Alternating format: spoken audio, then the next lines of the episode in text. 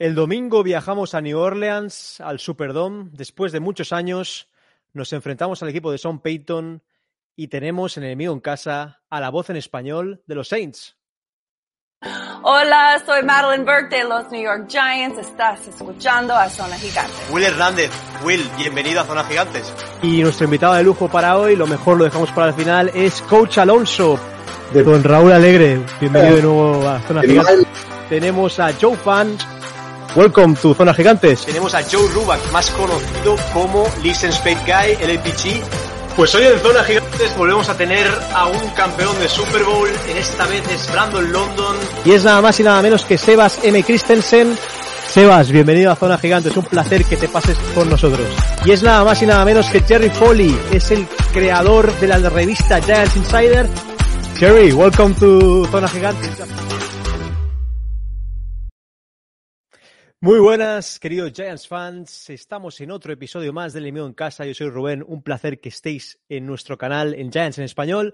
Y acordaros, lo más importante para que sigamos creciendo, suscríbete al canal, dale ese like, ese subscribe y esa campanita, que no cuesta nada y nos ayuda muchísimo. A mí me podéis seguir aquí abajo en Rubén F. Vargas, en Twitter. Podemos hablar, debatir, hablar sobre la situación de Giants, que tiene mucho que hablar. Y como no, hoy me acompaña mi mano derecha, Jorge Vico, lo podéis encontrar en Twitter como Vico barra baja Lara, con esos magníficos análisis que está haciendo. Tenéis el de Peppers con, con Pitts, que ya lo tenéis allí. Y nada, Vico, bienvenido a Anemia Un Caso otra vez. ¿Qué tal? ¿Cómo estás? Muy bien, aquí hablando un poco de los New Orleans Saints, que tengo amigos muy íntimos, muy de los Saints, que querrán ganar el domingo y nosotros pues querremos... Eh llevarnos la primera victoria, pero bueno, está complicada y, nada, ahí me pueden leer también a mí en Vico Rajalara en Twitter y bueno, los análisis, bueno, pues si, os gusta, pues seguiremos haciéndolos. Acordaros, tenemos la tienda en la web, aquí abajo, zonagigantes.com, donde puedes comprar magníficas tazas, eh, ropa, sudaderas, ahora que viene el frío. Y bueno, ya nos ponemos de, de vamos, de mantel, como de, de mantel largo, como dicen los mexicanos, y no, tenemos a la voz en español eh, de los Saints, de los Santos de New Orleans, a Mario Jerez, desde ESPN Baton Rouge. ¿Qué tal? También de LSU, obviamente. ¿Qué tal, Mario? Hola, muy bien, muy bien, gracias. Eh, un honor, un placer estar con ustedes el día de hoy. Siempre me, me encanta hablar con la gente de Europa que apoya la NFL. Eh, mucha pasión desde la afición de ahí, eh, incluyendo ustedes. Entonces, muy emocionado eh, para hablar con ustedes y para este gran partido el domingo adentro del César Superdome.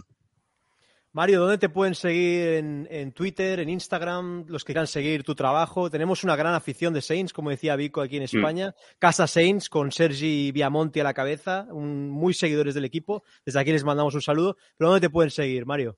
Eh, me puedes seguir en Twitter, arroba Mario underscore E underscore Jerez y también en eh, Instagram at eh, arroba M Jerez 3, el número 3. Así es que también me puedes eh, seguir en, en at, bueno, arroba 104.5 ESPN. Ahí pongo muchos videos de, de, mi programa durante el día que se llama Early Line aquí en ESPN Baton Rouge y también me puedes seguir en Twitter y Instagram. Muchas gracias. Perfecto, Mario. Mario, primeramente, sabemos que eres americano de primera generación, tus padres son de Guatemala, eh, del país de Centroamérica, pero cuéntanos, Mario, ¿cómo llega tu fascinación por la NFL, por LSU? ¿Cómo te adientras en el mundo del periodismo y llegas a ser la voz tanto de LSU, de Louisiana State University y de los eh, Saints, de los Santos de New Orleans?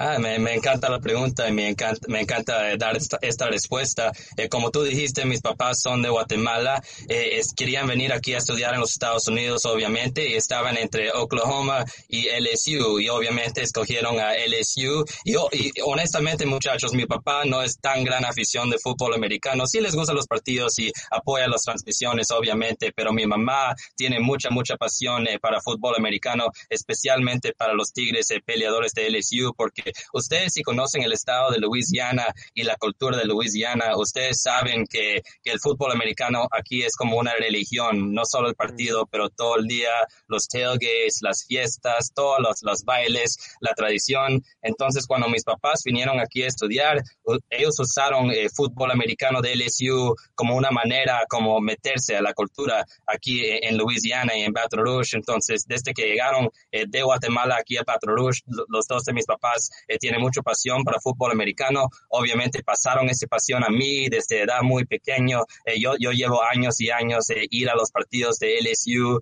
y de los Santos de Nueva Orleans, igual que los Pelicans de la NBA, los encantan los deportes a mi familia, entonces siempre ha tenido mucha pasión eh, para, para el equipo y después la transmisión de LSU empezó cuando tenía 18 años porque iba a ir a un partido de, de LSU y North Texas solo para como un spotter, ¿verdad? Ayudar con las estadísticas y notas y todo eso pero era después de un, de un huracán en 2012, huracán Isaac, mm. que Isaac le pegó a Louisiana. Entonces, eh, el narrador de los partidos original eh, tenía mucho, mucho daño a su casa, tenía que componer su techo y no se dio cuenta hasta el día del partido. Entonces, el día del partido le dijo al, jefe que no puedo llegar, eh, tienen que encontrar a alguien más y en último minuto me avisaron a mí si podía narrar el partido porque tenías el color commentator y el sideline pero ninguno estaba cómodo narrando el partido. Entonces yo narré el partido, fue decente, obviamente mi español ha mejorado mucho y era muy difícil. Mi, mi, primer partido de fútbol americano en cualquier nivel, en un estadio con 100 mil gente, LSU era el número dos en el país para ese partido.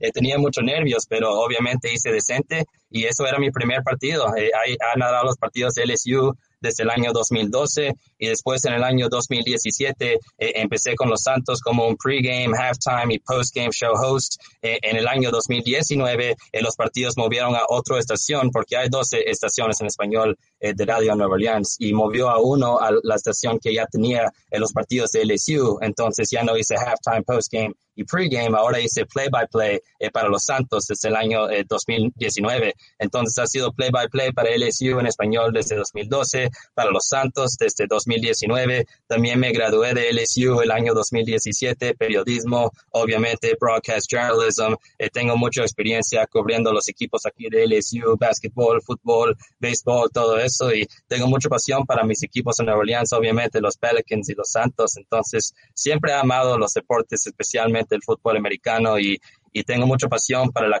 la carrera que ahora estoy persiguiendo. Joder, eh, Mario, lo primero enhorabuena porque desde 2012 es como un cohete, ¿eh? o sea, ha sido como un cohete hacia arriba, así que nada, eh, enhorabuena, tío, la verdad. Eh, lo primero, eh, hay una unión entre los Saints y los Giants que se llama Sean Payton. Eh, Sean Payton sale de, de Giants y, y va a, a los Saints como entrenador jefe, lleva muchísimos años allí. ¿Qué tal ves a Son Payton? Yo creo que es un, es un dios, ¿no? Allí, eh, es intocable. Para mí me parece uno de los mejores entrenadores de la historia, para mí. Eh, ¿Qué tal lo ves esta temporada? ¿Cómo, cómo ves a Son Payton? Tengo toda la confianza en el mundo en Sean Payton. Para mí es el segundo mejor entrenador en toda la NFL y honestamente tiene eh, una prueba muy similar a Bill Belichick, reemplazando a Drew Brees, igual que él tiene que reemplazar a Drew Brady, a, Tom Brady. Pero el poder de este equipo es la defensa.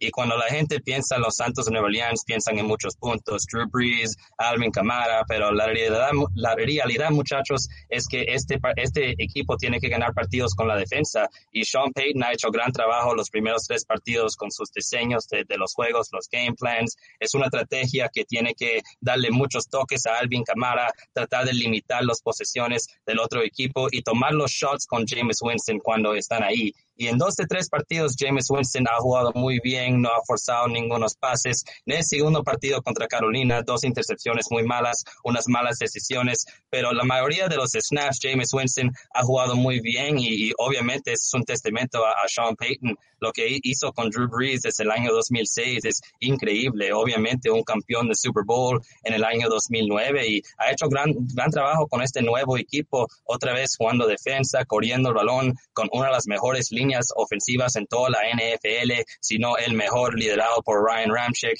y Teron Armstead y Eric McCoy, aunque uno de esos jugadores están lastimados, eso lo mm. podemos discutir más eh, cuando hablamos del juego, pero Sean Payton, uno de los mejores entrenadores en toda la NFL y la confianza de los fans aquí en Nueva Orleans es muy alto y sabemos que por lo menos vamos a llegar con los playoffs con Sean Payton, sino hacer más. Si los Santos no por lo menos eh, llegaron a una marca ganadora y llegaron a los playoffs, sería una gran sorpresa aquí en Louisiana por que tienen toda la confianza en el mundo en Sean Payton. Mario, hablabas del buen estado de la defensa de los Saints. Están jugando muy bien en defensa, parando muy bien la carrera, también creando mucha presión en la línea ofensiva rival. pero ¿cuál crees que es el jugador clave de esta defensa, el que crees que está dando el mejor rendimiento en estos primeros tres partidos, el que, el que marca la diferencia en la defensa de, de los Saints? Entonces, como ustedes saben, eh, cuando se dice alguien un dark horse, significa que alguien está jugando muy bien y nadie esperaba que jugara muy bien. Entonces, este jugador tiene un nickname del caballo negro en los broadcasts, porque cuando llegó de los Jets de Nueva York en 2017, eh, DeMario Davis, mucha gente mm. no esperaba mucho de él. Era un jugador decente en Nueva York y en Cleveland, pero nada cerca del nivel de jugadores de que es ahorita. DeMario Davis jugando como uno de los mejores linebackers en toda la NFL y con 30 y pica, pico años, eh, para mí es algo de una sorpresa que DeMario todavía está jugando de este nivel y no solo eso, pero también capitán del equipo. Eh, Drew Brees por 16 años hizo los pregame huddles, eh, la pora antes del partido, ahora DeMario Davis haciendo eso obviamente. Entonces, no solo en la cancha, pero también en los vestidores. DeMario Davis ha sido un gran líder, el mejor jugador para mí en esa defensa y honestamente creo que puede ser un candidato para Defensive Player of the Year eh, si esa defensa juega, sigue jugando de ese nivel. Yo, bueno, soy una apasionada de las defensas eh, y tenéis un jugador que a mí siempre me ha apasionado, que es Cameron Jordan, que, bueno, es, eh, yo creo que es el emblema, ¿no? De esa defensa, el carisma, la cara, o sea, es brutal. ¿Cómo ves a Cameron Jordan eh, ya con una edad ya también ya es mayor, ¿no? Cameron Jordan, pero bueno, ¿cómo le ves esta temporada? ¿Cómo lo estás viendo?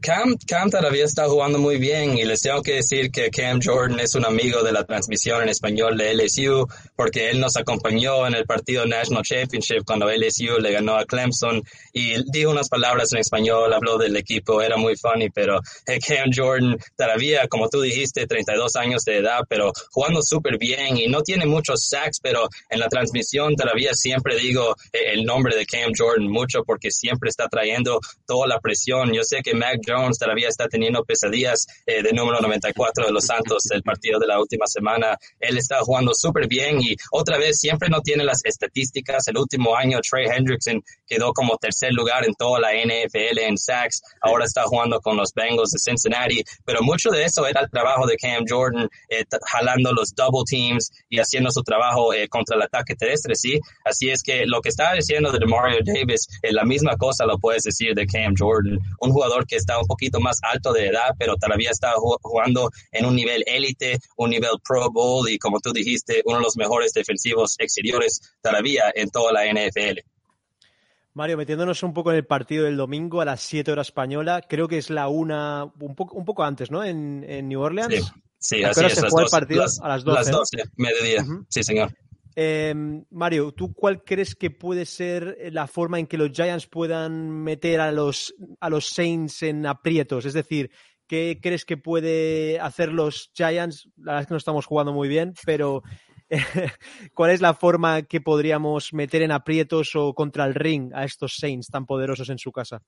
Eh, pues antes que nada tienes que tener buen inicio al partido, eh, Rubén, porque sabes que ese público en el Superdome va a estar listo y, va a estar tratando de comer la sangre de los gigantes de Nueva York, porque hay que acordarse, muchachos, que esto es el primer partido adentro de un Superdome lleno, sold out, desde que perdieron los Santos contra los vikingos de Minnesota en enero de 2020 porque no jugaron el primer partido aquí por el huracán este año. Obviamente toda la temporada 2020 los estados estaban ya casi vacíos eh, por las reglas de COVID. Entonces el público está listo para este partido y si los gigantes no pueden empezar eh, este partido en una manera positiva, va a ser muy difícil con esa pública eh, combinada con esa defensa a, ganarle a los Santos. Pero también hay que, hay que ponerle presión a James Winston. Eh, cuando James Winston ha sido cómodo en la bolsa, ha, jugado muy bien, pero otra vez en ese partido contra Carolina, donde se lastimó eh, Eric McCoy, el centro de Nueva Orleans, Carolina tuvo muchos éxitos con jugadores como Brian Burns y Fox y JC Horn en la carga antes que se lastimó. Entonces, eh, los gigantes y Joe Judge tienen que encontrar una manera, tal vez una manera creativa con los blitzes, las cargas, para ponerle presión a James Winston. Y obviamente tienes que limitar a Alvin Kamara. Y eso es, es más fácil dicho que hacer, pero obviamente todo empieza a comparar al número 41. Eh, los Santos lo involucraron muy temprano en el partido contra Nueva Inglaterra y eso, eso abrió, abrió hoyos para el resto de la ofensa. Entonces tienes que tener un buen inicio al partido, tienes que ponerle presión a James Winston y tienes que limitar, no parar, porque no puedes parar a Alvin Kamara 100%, pero limitar a Alvin Kamara si los gigantes van a tener cualquier oportunidad en este juego. ¿Crees que la baja de Armstrong en el left tackle puede hacer que el pass rush de Giants sea más fácil llegar al quarterback rival, en este caso a Winston?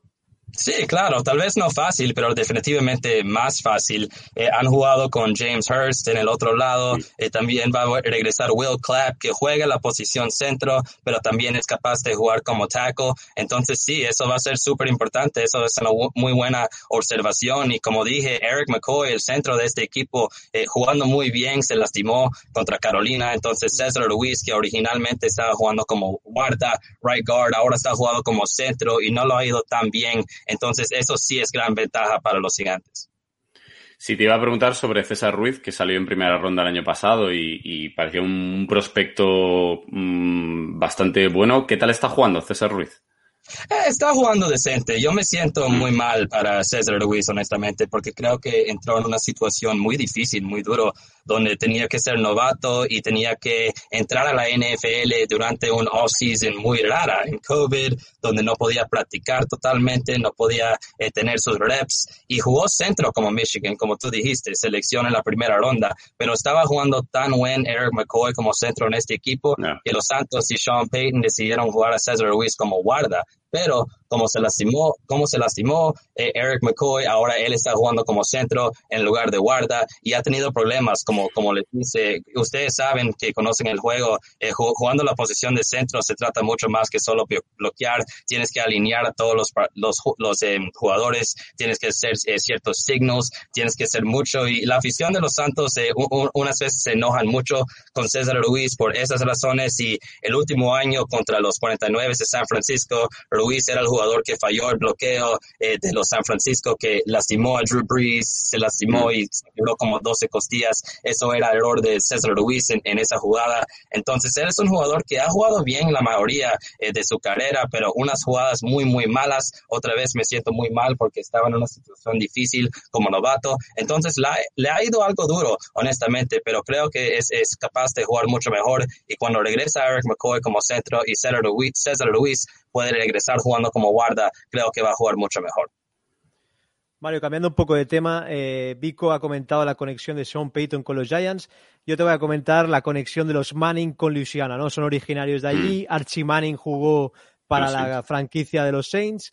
Cuéntanos, ¿están muy involucrados con lo que viene siendo la franquicia? ¿Van mucho por allí? Eh, ¿Qué relación tienen los Manning en general con tanto los Saints y quizá se está hablando que quizá Archie Manning, el sobrino, pueda jugar en el SU también, eh, siendo el nuevo Burrow en teoría.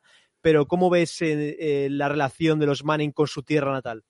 Sí, de verdad quieren a Arch aquí en LSU, eso es definitivamente, pero eh, la, la, relación de los Mannings con Nueva Orleans siempre ha sido muy positivo, especialmente con Archie, que es una leyenda eh, de este equipo y mucha gente en Nueva Orleans tiene todo el respeto en el mundo para Archie porque él, él era un gran jugador en un equipo horrible. Los primeros 40 años de los Santos tenían como siete eh, temporadas ganadoras, entonces con Archie de verdad no podían hacer mucho, pero siempre dio gran, gran esfuerzo. En mi tío Juan Luis Letona era la voz original de los Santos back in the 1980s y él me dijo historias de Archie Manning, man, he used to run for his life, that poor guy. Entonces tienen todo el respeto en el mundo para él. Obviamente Eli Manning, rival de LSU, estudiando en Ole Miss, pero tienen mucho respeto para él y obviamente Peyton Manning para mí uno de los mejores tres quarterbacks en la historia de la NFL. Entonces hay mucho orgullo en la ciudad de Nueva Orleans para él, igual para Eli, todo el respeto en el mundo para Archie y también están disfrutando mucho al, Manning Cast ahora durante la transmisión de, Monday Night Football. Entonces, siempre ha sido muy positivo la relación. Obviamente, los Santos le ganaron a Peyton Manning y los Colts de Indianapolis en el Super Bowl del año 2009 y ahí se paró un poquito todo el friendliness, pero eh, la mayoría de las veces todo ha sido muy bien y la relación otra vez muy positivo eh, con la familia Manning y la ciudad de Nueva Orleans.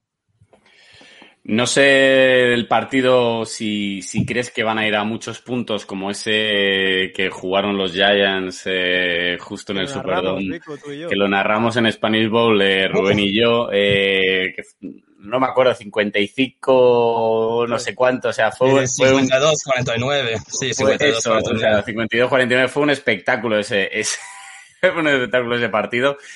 no creo que se vayan esos, a, esas, a esas cifras, ¿no? De puntos pero ¿crees que va a ir a, eh, unos puntos bajos o crees que pueden pasar la treintena?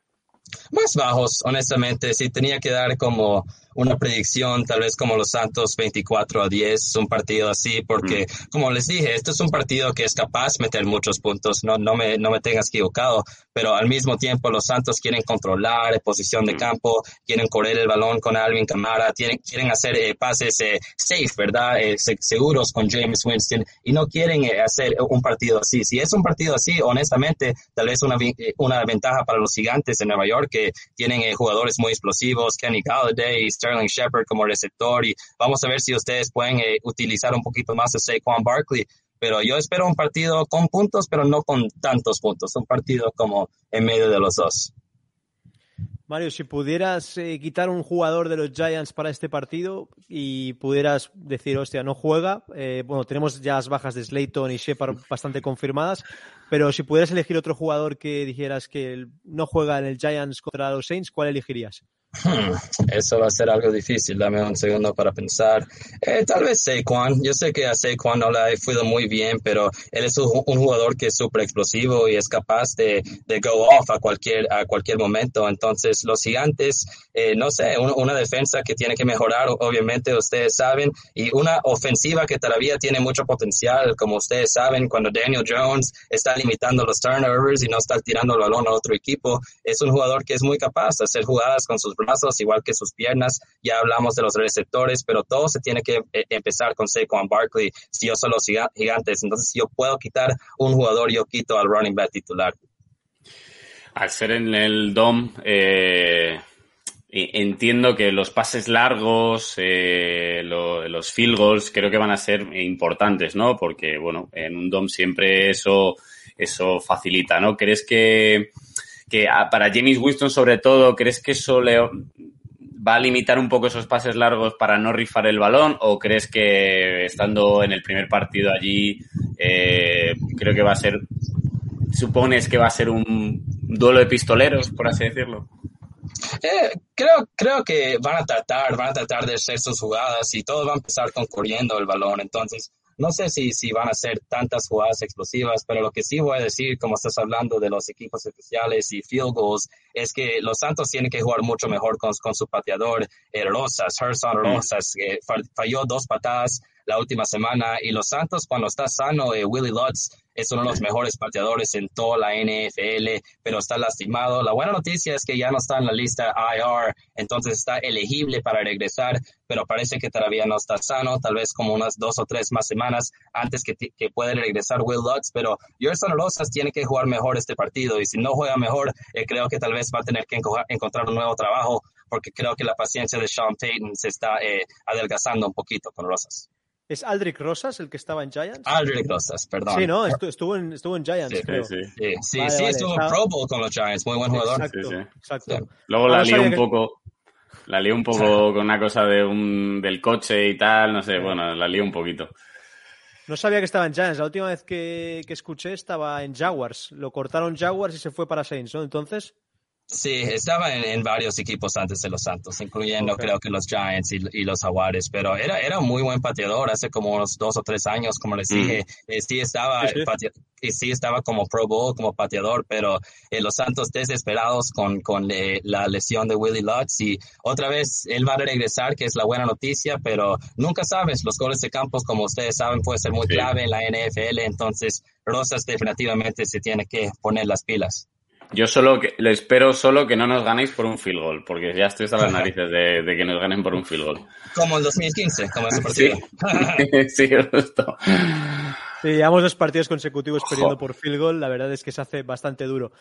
Bueno, creo que, Vic, tenías un par de preguntas que ha dejado Alex, ¿no? Que no ha podido estar hoy. No sé si sí, bueno, sobre, LSU, ¿no? Sí, eh, nada, preguntarle a Mario, que también es la voz en español de LSU, eh, que qué tal ve al equipo, a LSU, eh, después, claro, a ver, la, la, vida después de Burrow es, es complicada, después de llamar Chase, eh, ¿no? Creo que, bueno, pues hay que rehacer un poco, ¿no? Ese equipo. ¿Cómo, cómo ves al equipo de la universidad en este año?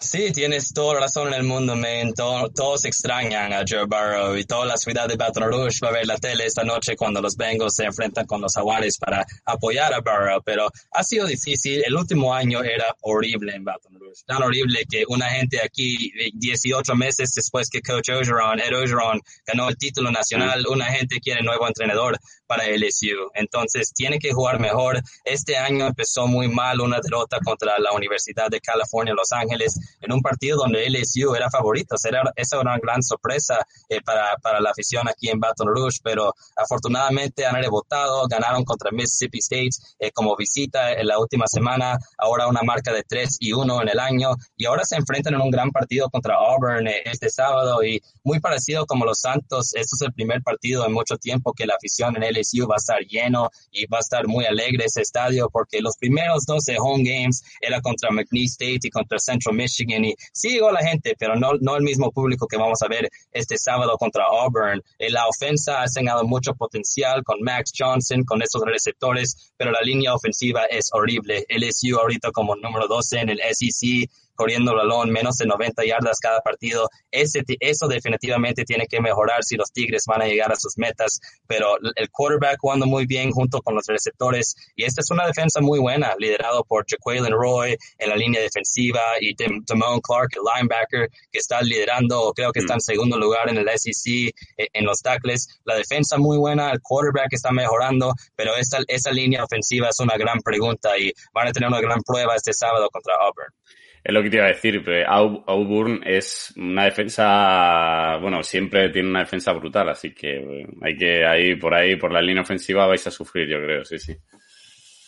Sí, claro, Auburn siempre lo trae y interesantemente Auburn no ha ganado en Baton Rouge desde el año 1999. Entonces, mucho tiempo que, que Auburn no gana aquí. También el mariscal de Auburn, uno de los mariscales es TJ Finley, que era el mariscal de LSU. El último año se transferó a Auburn. Bo Nix estaba jugando horrible la última semana. Ellos ya casi pierden contra un equipo que se llama Georgia State, que es una, eh, una división muy pequeña, pero TJ Finley entró al partido. Ellos se ganan en el final y eh, creo que él va a entrar como titular. Tal vez no, tal vez se entran con Bo Nix, pero yo creo que va a ser TJ Finley eh, contra su viejo equipo, equipo aquí en Baton Rouge y va a ser un gran partido. Otra vez el LSU tiene que jugar mejor en la línea ofensiva y tiene que seguir jugando bien con la defensa porque el público va a estar muy alegre y va a apoyar esa defensa que ya está muy buena. Pues nada, Mario, como siempre, New Orleans y Luisiana una fiesta, el carnaval, el Mardi Gras, siempre el colorido, la música. Eh, la verdad es que es un placer poder ir allí y que tú lo narres. Ojalá nos podamos ver muy pronto, que acabe todo el tema del COVID y podamos ver un partido allí juntos algún día. Y nada, Mario, la verdad es que ha sido un placer, ¿no, Vico, eh, tenerlo aquí de invitado, poder hablar de este partido con la voz en español. Y Vico, no sé si quieres decir algo más. Nada, agradecerle que, bueno, que enseguida que ha terminado el trabajo nos ha atendido y, nada, que un placer, que, que, gane el mejor, que esperemos por nosotros que fueran los Giants y tú que sean los Saints y que y que bueno que lleguéis muy lejos en la, en la NFL porque los Saints siempre es un, equipo que nos cae nos cae muy bien la verdad. Y, y nada eh, sobre todo que le quitéis eh, la división a Tampa Sí, todo el respeto en el mundo a los gigantes. El Super Bowl de 2007, cuando ustedes ganaron contra los Patriots, es uno de los mis favoritos memorias de la NFL. Toda la ciudad de Nueva Orleans está apoyando a Eli Manning eh, esa noche. Y también tengo mucho respeto para, para ustedes, para el equipo. Y, mucha, y otra vez admiro mucho la pasión de toda la afición ahí en Europa, especialmente en España. Y un honor y un placer hablar con ustedes el día de hoy. Y, y toda la buena suerte en el mundo este domingo eh, para la transmisión y para el partido. Muchas gracias, Mario. Pues lo dicho, suscribiros al canal, seguir a Mario en, Instagram y en Twitter porque hace un gran trabajo desde Espion, en Baton Rouge, desde el campo, desde el Superdome y también desde el campo de LSU. Y nada, nos vemos el domingo para el live. Acordaros que estaremos narrando en español play by play aquí con Vico y compañía. Y nada, Go Giants, Let's Go Big Blue y que gane el mejor el domingo. Adiós. Chao. Hasta luego.